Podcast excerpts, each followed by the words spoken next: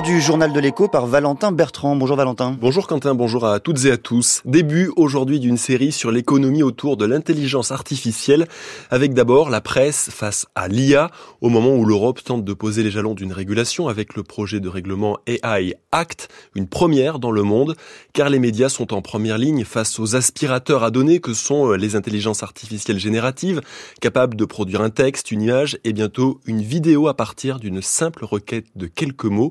Bonjour Éric Chavroux. Bonjour Valentin, bonjour à toutes et à tous. Chef du service culture et médias de France Culture, dans les rédactions, l'émergence de l'IA suscite des craintes, des débats sur le remplacement de certains postes de journalistes.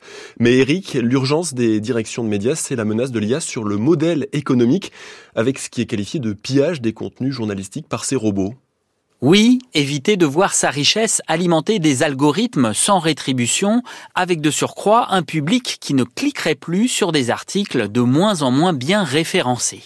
En décembre dernier, après des négociations jugées infructueuses, le New York Times a poursuivi en justice Microsoft et OpenAI, l'éditeur de ChatGPT, pour violation de droits d'auteur, l'accusant d'avoir utilisé des millions de ses articles sans permission pour un préjudice avancé de plusieurs milliards de dollars.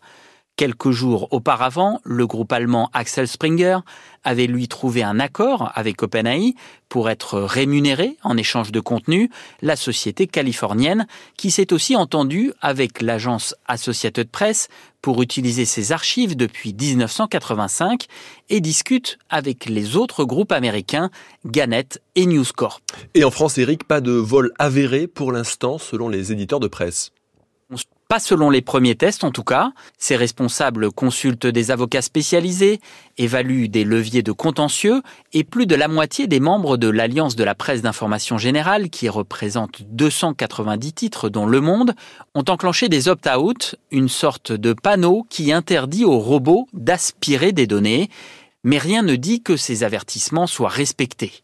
Tout est question de transparence des géants du secteur, soulignent les représentants des médias, Transparence en grande partie garantie grâce à la toute nouvelle réglementation européenne, se réjouit Julie Lorimi, la directrice générale du syndicat des éditeurs de la presse magazine. Tout n'est pas encore euh, fixé et on restera très en alerte sur ce qui va être euh, spécifié. Mais le principe qui était euh, vraiment un des points d'achoppement et un des points de débat très très vif sur ce règlement, ce principe de transparence est acté, la référence au droit de propriété intellectuelle est actée et pour nous c'est une avancée majeure parce qu'on a là maintenant les conditions l'architecture d'un marché régulé de l'IA qui peut nous permettre d'envisager un dispositif de licence indispensable à l'avenir et à l'innovation dans le secteur de la presse magazine en ligne. De la transparence, mais sans le soutien politique d'Emmanuel Macron, qui a vu dans ce texte européen un frein à l'innovation. Impératif aussi du dialogue. Au printemps, des négociations reprendront avec Google et Meta sur les droits voisins, pimentés désormais d'intelligence artificielle. Quant aux sociétés plus jeunes et déterminantes sur le marché, les premiers contacts n'ont même pas encore eu lieu. Pour OpenAI, cela passera peut-être par son principal actionnaire, Microsoft. Problème, il met déjà beaucoup de mauvaise volonté à entamer des négociations sur les droits voisins, négociations rendues pourtant obligatoires par la loi. Éric Chavroux, ce décryptage éco et tous les autres sont à retrouver sur le site internet de France Culture à la page dédiée Le Journal de l'écho. L'Australie vient d'annoncer le plus vaste plan d'investissement dans sa marine militaire depuis la Seconde Guerre mondiale. Le gouvernement veut investir 6 milliards 500 millions d'euros pour acquérir 15 grands navires de combat, de quoi doubler sa flotte actuelle et s'acheter aussi une force de dissuasion supplémentaire avec le chargement de missiles Tomahawk capables de mener des frappes de longue portée dans un territoire ennemi. Selon Canberra, cette relance militaire doit permettre d'assurer la sécurité des routes maritimes dans l'Asie-Pacifique au moment où se joue une course aux armements, en particulier du côté de la Chine.